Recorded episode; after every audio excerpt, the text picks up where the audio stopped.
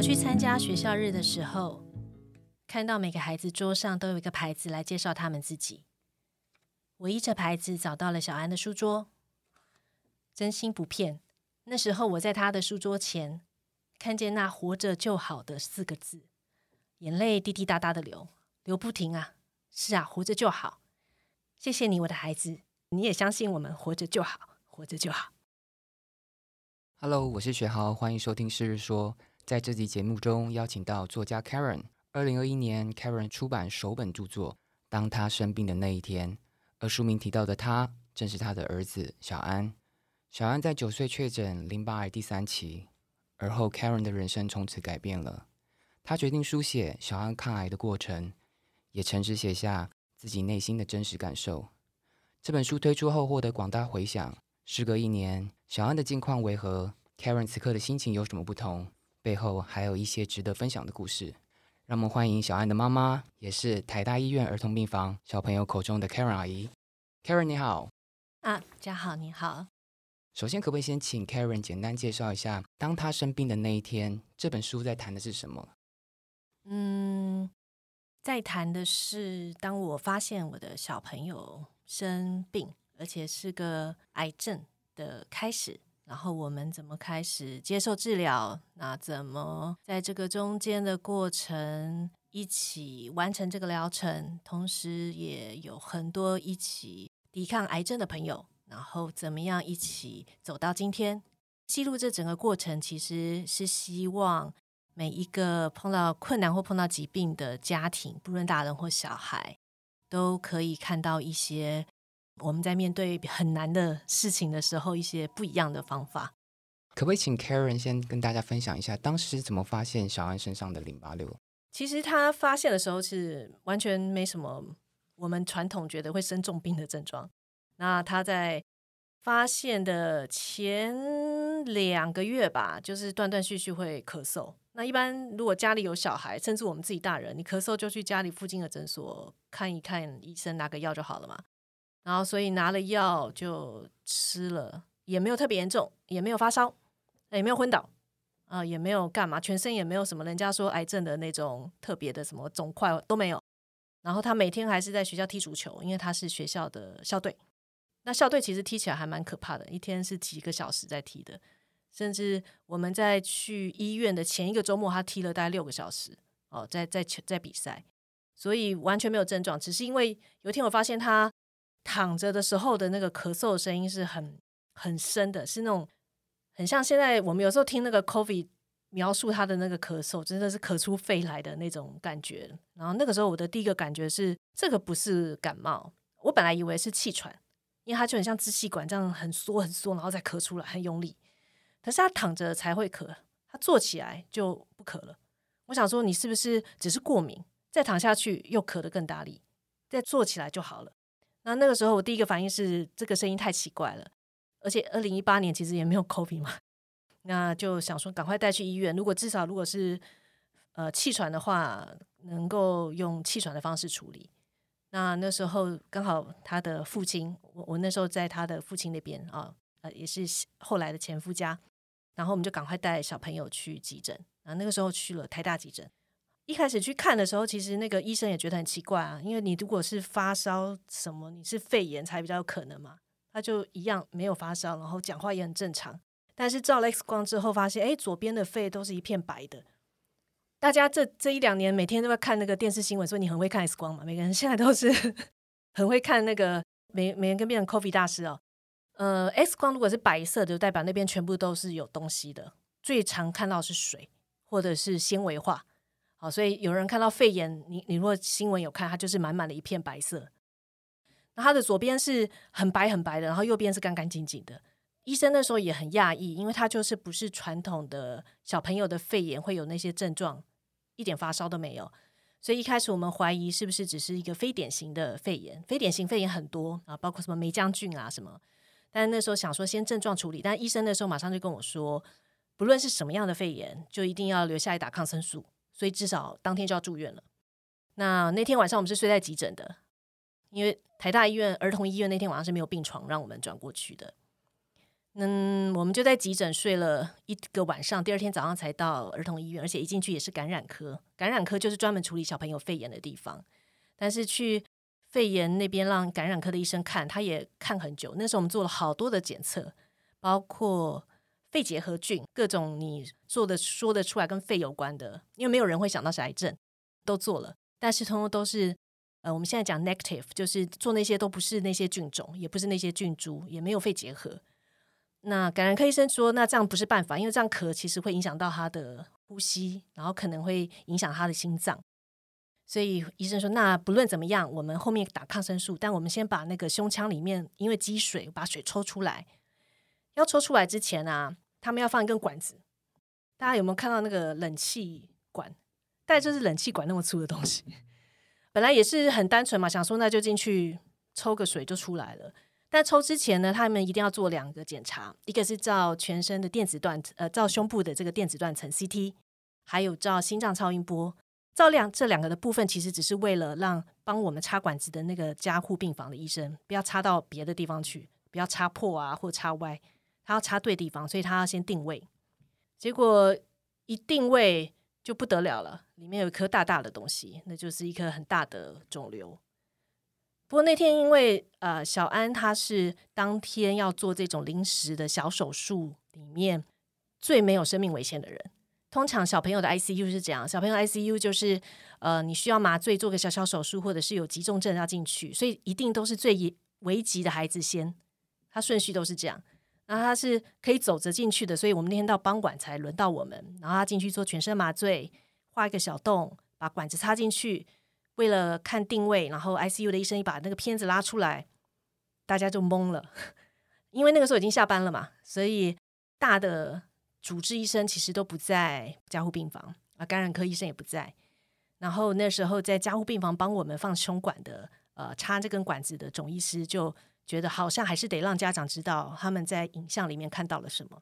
虽然最后的报告还是要用呃影像诊断的医生去去写那个报告，但是呃，因为毕竟很不正常，他就在那个加护病房外面喊小安的家长。通常哈。我不晓得家里有没有长辈待过加护病房，做过一些急救或干嘛哦。如果有人在加护病房或手术室忽然喊一声“谁谁谁的家长家属来”哈，哦，那心脏会跳起来，会漏拍，会漏拍，会漏拍。冲过去之后想说是什么事情，因为麻醉一定有风险。那有时候麻醉的风险可能就是呼吸不好啊或干嘛，甚至你你呼吸器拔不起来。那时候第一个反应可能是这样，就冲过去。冲过去后来他们说：“你进来一下。”那时候我跟他的父亲都在，我们就进去。我想说是要看什么嘛，哦，然后那个医生呃，他们大概知道我有呃医学的一些些的背景，就说不然妈妈你要不要自己看？我就他就跟我说好像里面有东西。我说什么东西？不是来插管子的吗？然后我就坐在那个呃 ICU 的加护病房的呃办公桌前面，划着他们的电脑。然后就看到那个影像上面这样浮滑下来，就看到一颗很我们英文讲 bulky，b u l k y，就是大的意思。电脑断层就会扫到不一样的切面，就是有一颗东西在那边，然后压到他的呃非动脉、肺静脉，然后差一点点压到心脏。然后呃那个时候我就知道，哇，这个好像不是应该存在在这个器官的这个截面的一个物体。我。应该已经忘记我那个时候的反应了，但我只记得我那时候把我人生所有会的脏话全部都骂完了，就是啪啪啪。但骂完之后，在心里骂，我不能对着医生骂，就还是起来说好。那我大概知道了，因为当天晚上目的还是先让他能够好好呼吸，所以还是要把水抽出来。所有这是什么？这会怎样？接下来然后呢？所有这些很可怕的事情，都等到第二天早上。你才会有对应的医生来跟你讨论，所以是非常意外的发现。所以很多后来的家长在医院碰到啊，他们也是癌症进来的孩子，我都觉得他们好幸运哦。因为很多家长摸到孩子的淋巴癌是在耳朵后面，在呃脖子下面，这些都是有淋巴结的地方。你如果肿起来或属膝部，会很明显，很明显。那我们这种躲在你的肋骨里面，然后他又每天跑步的，你怎么都不会觉得它里面长了一颗很大颗的癌症。所以这也是当时发现的过程。刚听 Karen 这样聊这段过程，你在书里有写到，其实整段过程你你说你来不及大哭，因为这个时候不能哭，要快，对不对？对，因为我们第二天早上就有那个对应的肿瘤科的主治医生下来。通常是这样，如果我们是做这个行业的人，或者是我们有朋友或有关系。一定会想去打听，哎，谁是比较有名的医生啊？去拜托他去干嘛？那时候根本来不及，因为第二天他们就有有一个呃负责巡房的医生下来了。那很幸运，就是我们现在的主治医生。主治医生进来很可爱，他那时候带着两个住院医生 走进来，然后说：“呃，小孩妈妈，我们可以外面谈一下，不会在小孩面前讲你有得癌症嘛？哈，所以叫到病房外面。然后那时候。”呃，我出去走廊跟医生谈，我有跟医生说，我我大概知道你我们现在在谈什么，所以你可以很直接的告诉我发生什么事。那医生就告诉我说，嗯，好，他觉得应该是不好的东西。那其实那时候我们还没有做切片，你就只是看到而已。通常我们癌症一定要做个切片，你要手术去挖一下，看看是什么样的细胞，你才会确认嘛。也没做切片，但是因为已经打了一天的抗生素，也打了一天的类固醇，那些东西如果是对良性的肿瘤。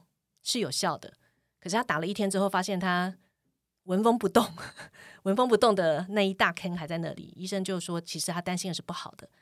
那我说，那好，那我也觉得，如果是不好的，那我们现在能做什么？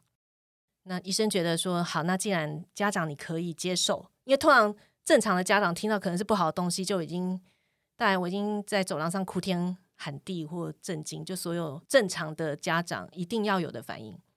但那时候因为。太震惊了，所以以至于你是想赶快救他。说那没关系，那哭那些事情我根本那时候忘记了。说那我们接下来做什么？所以跟医生讨论之后，我们就在最短的时间内，呃，在下一个白天安排了他做三个手术，三个呃我们叫 procedure 或手术，包括马上放一根人工血管，然后人工血管是要拿来打化疗用的，然后做那个肿瘤的切片。切一些组织出来检验是多坏的细胞，然后马上再去抽他的脊椎，因为淋巴癌很容易跑到脑部。我们有时候听到有些肿瘤离开的病人是脑转移，他脑癌细胞跑到脑了，因为不确定他已经有没有跑到全身的任何地方。因为我们那时候只照了胸部，所以赶快要拿拿一根针进去抽他的脊椎里面的细胞，抽出来去检验有没有癌细胞在里面跑。呃，所以我们在第二天。之后的再隔一天就马上做了三件事情，因为有的时候啊，就算是大人好了，如果是我们的爸妈、我们的亲人，如果今天医生怀疑你得癌症的时候，很多时候都是先做切片，先确定真的是不好的东西，你才会去做人工血管跟其他的处置。因为人工血管是个蛮大的刀，放人工血管就代表你已经要开始打化疗了。那我那时候也跟医生说，我们就一起做吧，因为医生也担心。因为已经在胸部的肿瘤嘛，就是会影响呼吸。那觉得你不早点做，如果分好多次做，每次麻醉一次就是一个风险。每次麻醉一次就是一次可能不不容易醒过来的风险。那我们不如就一次把它做完。所以我也就跟医生配合，我们就很快的做了这决定。然后甚至做完之后，等到他伤口复原，呃，几天内我们就马上化疗就下去打了。标靶治疗，医生说打我就打。那很多都还是等切片还没有结果出来的比较基本的化疗，我们就先打下去了。因为那时候就觉得不能等，总觉得一个小小的身体可能怎么可以长这么大的？我好像有给小桃看过，我的同事看过 X 光，它大概就是占你胸部的一半，比心脏大的一颗肿瘤。然后它就藏在我们的那个肋骨下，我们叫呃，那叫肋膜，对，肋膜下。听起来这段过程，Karen 完全是很理性在处理，很冷静。你在书里有提到，你几乎都没有哭，但是到三个月后，在父亲临前大哭，能不能请 Karen 分享这段经过？哦，因为三个月他终于出院了，第一次出院，那真的是，你知道我进去的时候是夏天，出来的时候是秋天，进去的时候是就穿着短裤从家里急诊去，出来的时候还要交代他爸爸带件薄外套出来，因为外面冷。那很有趣，他开刀那天哦，那个刀很久，因为快六个小时后来还好了，我本来想说我的妈呀，怎么开个刀要六个小时？后来知道是因为医生的调度，而不是真的他需要六个小时。但等我儿子醒的时候，他有告诉我，他好像有看到我爸来看他。呃，我爸爸也是癌症过世的，然后他也是在台大医院离开的，他是咽喉癌。所以我那个时候其实一个人在手术房外面等待的时候，其实你你能够，我是基督徒，所以你会祷告。但我同学也会带很多经文来给我，所以我那天也念了很多行天宫的经。然后我妈会拿衣服去这这盖啊，所以我那天又拿了很多什么慈幼宫还是大道城的，是我拿到一堆小卡片跟经，我都照念，然后念完一遍再从那个圣经再开始一遍。就那天什么神我都信。但等我儿子醒来，他说他有看到爷爷小爷爷，我爸爸来看他。那时候我就想到，对我那时候在手术室走廊，我一直跟他说。雷先生啊，我都这样叫我爸。这个，这你的管区，你要确保他能够。我刚刚也想哭了。哦，这个还蛮好笑。那个，那个，我就是要确保他，他能够给我安全平安的出来。然后我儿子后来，呃，有时候晚上睡觉啊，也会梦到，但他们里面梦就是在吃饼干。我想说，是很饿吗？对，是你不给他吃吗？哦，因为那时候吃什么都会吐，因为打化疗。在他梦里面会跟我爸爸那边吃饼干，所以后来真的是，虽然我们是呃基督徒，但是你还是要去跟所有有帮忙过他的人说谢谢。好，嗯，所以如果朋友帮我们点灯，我就是请他们再帮我这个 feedback 一些给帮我们点灯的那些公庙，然后祷告，我也跟我的教会，我是基督教双联长老教会的会员，然后汇集在那边，也跟他们说我我会一直在这边心里祷告。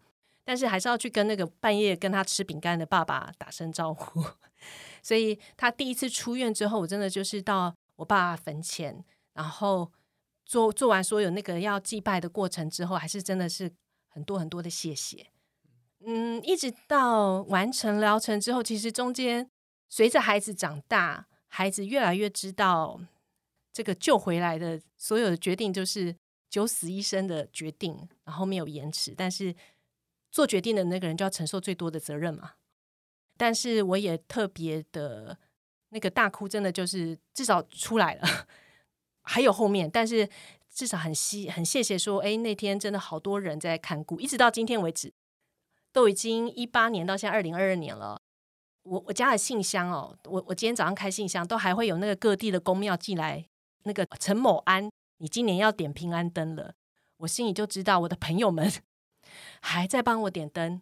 后来我信箱会收到越来越多的呃那个公庙或者是一些宗教团体的信，因为在这几年里面，或我们有的孩子病危，有的孩子复发，有的孩子要受很大的一个手术，我都会跟我的朋友说，然后朋友们就会把那些孩子名字都记下来，点的灯越来越多，拿的平安米越来越多，那个什么妈祖啊，我还有朋友会去。那个砖窖底帮我们拿水，然后一拿到就坐高铁来，高铁在台北车站下车，马上到儿童医院，然后你就看着一个那个蓬头垢面但穿着高跟鞋的小姐，水给你，我就赶快拿，然后拿到儿童医院，每间分，每个人一口一口，但我也会很礼貌问他说，你有没有宗教上的忌讳 啊？如果你有宗教上的忌讳，没关系，你就放着。好，但我后来发现这些都是。很好的善意。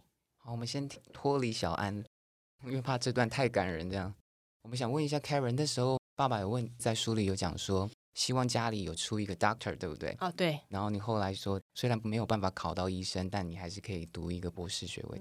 我爸爸那边有四个兄弟，然后他四个兄弟里面有一个兄弟是医生，然后两个兄弟的孩子通通都是去考医生，当然有的就是。因为我觉得这个家族压力就是嘛，男生就是真的，男生真的比较辛苦一点哦。那个爸爸都会有很大的压力，就是哎，重考几遍都给我考上去，所以很多真的是那些堂哥堂姐、堂哥堂弟也真的很辛苦哦。呃，有的医生，有的牙医。那我爸爸一直觉得说，哎，那我们家也要有一个医生。可能因为我那时候念北医女，我觉得台湾的爸爸是不是都觉得北医女的人都会考到很好，就是他们有那个忍受他们可以高中会出去玩的这种期待。对，但那个时候。就没有像哎那个其他的哥哥姐姐一样，第一次就考上医科或者牙医，然后其他没有第一次考上，他们也乖乖去重考。那我那时候也不想去重考，因为觉得那个在重考班再蹲一年，实在是非常的痛。尤其那个现在的人应该都不会去南洋街了哈。我你知道那个重考班前面哈，如果我坐第四排，前面三排都是那些考上医科跟牙医，可是去报道没有念的人，然后我在第四排就很生气，想说，嗯，你们这些人如果就不要去报道，我就补上啦。那时候就觉得这样没有意思，就自己拿了那个补习班的退费，然后自己去缴台大的学费，回家才报告。所以我妈跟我爸那时候大概三四年没有跟我讲过话。后来觉得，哎，好像。念书这件事情，甚至念我现在念的公共卫生，是我很在行，而且我很喜欢的学门，就一直念。念了之后，就很自然的就找到一个喜欢的学门。你念了硕士，然后又找到你喜欢的领域，你念了博士。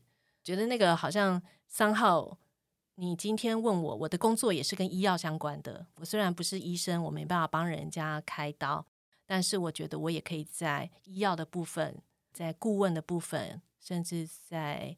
呃，带一些新药来台湾的这些部分，我也有起到一些小小的贡献。所以有时候开玩笑说，我还是给你一个 doctor，反正也没有人知道讲 doctor 的时候 是什么。但其实我后来知道，我爸爸还是很骄傲的啦，就是哎，至少你有念到你喜欢的东西，然后你也做一些你觉得有贡献的事情。呃，想请问 Karen，这样回过头谈这本书在出版之后，相隔一年。这段期间有没有收到什么样的读者的回馈，让你非常印象深刻？然后还有新的感触吗？坦白讲，当时一开始这本书不到现在的篇幅，只有一半。然后那时候是在一个网络的专栏，写完专栏的过程，其实这个中间比较像是自我的疗愈，把它写完。因为小孩生病是小朋友的创伤，但是陪病的人、跟陪他经验、跟做决定、跟承受任何风险的人，其实大人们也有创伤。对我来说，这个写的过程本来就是一个一个给自己的治疗。哎，结果没想到专栏结束之后，有一次我回那个病房去住院，他到今天都还是要去住院哦。有一些人会来来问我说：“请问你就是那个写专栏的小爱妈妈吗？”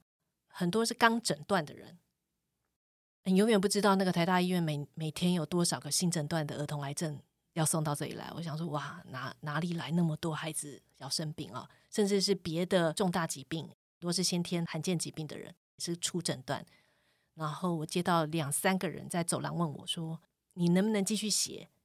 因为这会给他们一个不叫做全然的希望，因为每个孩子不一样，每个疾病不一样，但是让至少让他知道他不孤单，然后他会找到他自己的方式勇敢。不是每个人都要像一个妈妈那样，每个人都有不一样自己勇敢的方法，所以后来才。”决定说，那我们就把篇幅补全，写完这本书。那写完之后，呃，当时的第一个想法就是写完，然后疗愈这些出诊断的家长。所以一开始也不觉得它会影响到更多更多的人。所以我们一开始出了书，而且刚好出书的日期还被延了两次，我记得，因为那时候是台湾第一次因为 COVID nineteen，我们做比较大规模的 lockdown。台北第一次所有小孩叫回家的时候，是本来我要出书的时候，本来是母亲节。记得我们第一次 lock down 就是五月嘛，四五五月的时候，然后母亲节就一路 delay 到七月，然后那时候想说，那也不能延了，就就出。所以其实我想，很多在做呃书籍行销的人就知道，你基本上就没有做什么宣传的哦，也没有上什么节目，更不可能做什么书展。成品也没人去，每个书每个书局都没有人去，大家都躲在家里，啊，每个家长也都在家里，因为呢小孩在家里，所以那个时候其实就是只是一个想法：如果大家在这么困难的事情，大家都一起很很难过、很痛苦，甚至很害怕、很多未知，这样子一本书有没有办法起到一些些安慰的作用？结果后来发现，就算几乎没有太多的宣传。但是几乎都是口碑，或者是大家的口耳介绍，越来越多的人，呃，不只是初诊断的孩子，甚至是大人们，医生、护理师、医学生、护理系的学生，他们都会从这样的书里面重新看到，以病人的视角，我们怎么经验这段过程。同样一起看病的人，一起在住院病房的人，怎么样？给彼此扶持。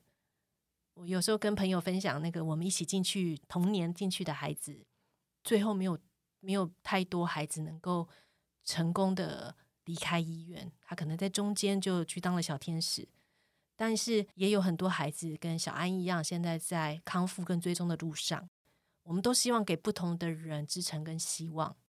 那我也从后面的很多读者的反馈，呃，或者是护理师会告诉我，然后我会知道，哎，图书馆很多人要看。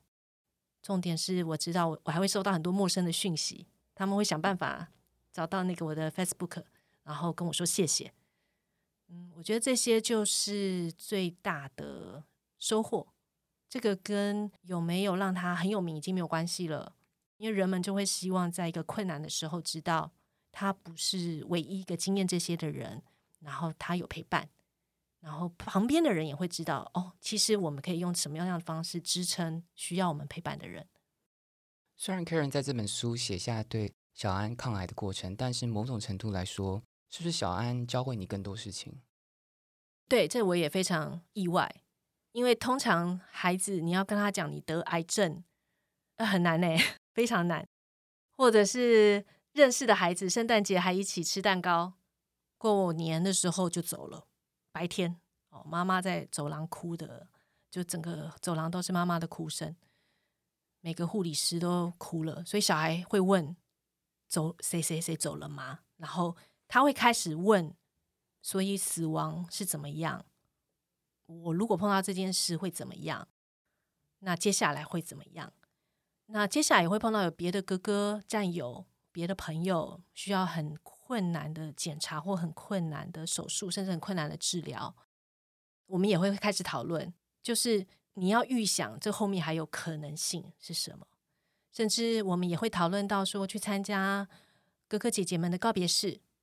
我觉得我孩子也教我，就是呃，姐姐在嘉义。嘉义的孩子要到台大来看病，我们没有真正从台大到嘉义一次，你就不知道那个舟车劳顿是多辛苦的事情。而且那个姐姐是需要拄着拐杖，后来必须坐的轮椅，她是长在骨头跟肉的癌症。那那次哦，去告别了之后，我就跟孩子说：“姐姐其实到台北啊，她的爸爸妈妈因为从嘉义来嘛，都是在那个麦当劳叔叔之家的基金会赞助。”不然，你如果真的只是来看病，你还要住旅馆，那个是很可怕、很可怕的负担。所以那一次，我就跟他说：“以后从今以后，我们就没有生日礼物了。你每年生日，我就是把你要给你的生日礼物，我们麦当劳捐几万块，哪边几万块，他也欣然同意。哦，那我就忽然觉得，原来孩子是可以跟你沟通，我们不只是接受，and we can give，我们可以给予。”因为在这个中间过程，他知道他其实接收了各地的光明灯、各地的祷告、各地的帮助，还有妈祖水。他每次都觉得好好笑，每年都说妈祖水来了嘛。哦，那我觉得这是孩子教我，那他也教会我豁达。有时候就是鸡生蛋还是蛋生鸡，也许就是因为我也豁达，所以他不得不豁达，不然我们两个怎么办？抱着哭也不会好啊。那豁达这件事情也会影响在，比如说他在学校的自己写给自己的话。活着就好啊，或者是跟老师的沟通。但我跟你讲，这也有这有后遗症啊。他现在国中了，老师有时候跟我说：“小孩妈妈，我觉得他放的太开了。”我说：“没有关系，对，但他真的太开了，没有关系啊，就不要管他。”他说：“可是他真的有点开。”我说：“老师，他不是放得开，他是懒，所以你不用管他。”啊，这个后遗症我也想，可能接下来也要想办法让他再收一点回来。但我很开心。他会愿意帮助别人，因为生病之前他是那个 single child 独子，是捧在手心里的孩子啊，是要什么都有的人，不会关心别人，不会在乎别人，也不会帮助别人，更不会跟我坐一趟车去嘉义去做一个告别。那这些都是上天不论哪一个神明，在这么困难的过程中给我跟孩子的礼物。最后，我想问 Karen，读者应该都很关心，就是小安的近况如何？他被你养胖了几公斤？呃，住院的时候二十六公斤，然后第二个礼拜瘦到二十一啊，然后现在有六十，六十。对我看到其他的那个在场的主持人大呼震惊，所以他现在回诊，其实医医生都很喜欢捏他的脸，然后深情默默的看着他，因为他现在感觉是全村的希望，就是继续好好的胖着。但是他现在还是需要做，总共来说需要做五年的追踪，因为发现的时候其实是末期癌症了，以大人以小孩来说就是末期。末期我们讲的不会是治愈，英文叫 cure，我们讲的是五年的存活率，就是画一条曲线里面它是不是在有存活的那一块。所以这五年我们定期啊每几个月每两到三个月就要回诊住一个礼拜的医院做全身的检查，然后每次检查完都很像在开讲看结果，因为每次就是全身所有骨头啊每个器官扫一遍，看那个很邪恶的癌细胞有没有躲到哪里。那我们就在这个。好像回我们讲呃上课跟下课，好像回医院上课，好像很熟门熟路。然后每次进去的第一天都会看着前后左右，他就会偷偷的笑啊，那个又是新的啦，那个妈妈穷紧张啦。但是出院的时候，两个又会假装不在意的，很担心这次能不能出得了院。我们就在这个巡回里面，现在是五年里面的第三年，那我们接下来还有两年，都还是要巡回这样子的高高低低的过程。那我们希望能够。继续跟我们的医生、跟护理师、跟团队一起把这两年做完。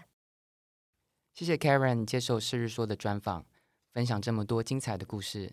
在下期节目中，Karen 将跟我们分享她的新书《抠抠手到打勾勾：那些爱与考验的故事》，一样非常感人。谢谢 Karen，谢谢，也谢谢听到最后的你。我是学豪，我们下期见。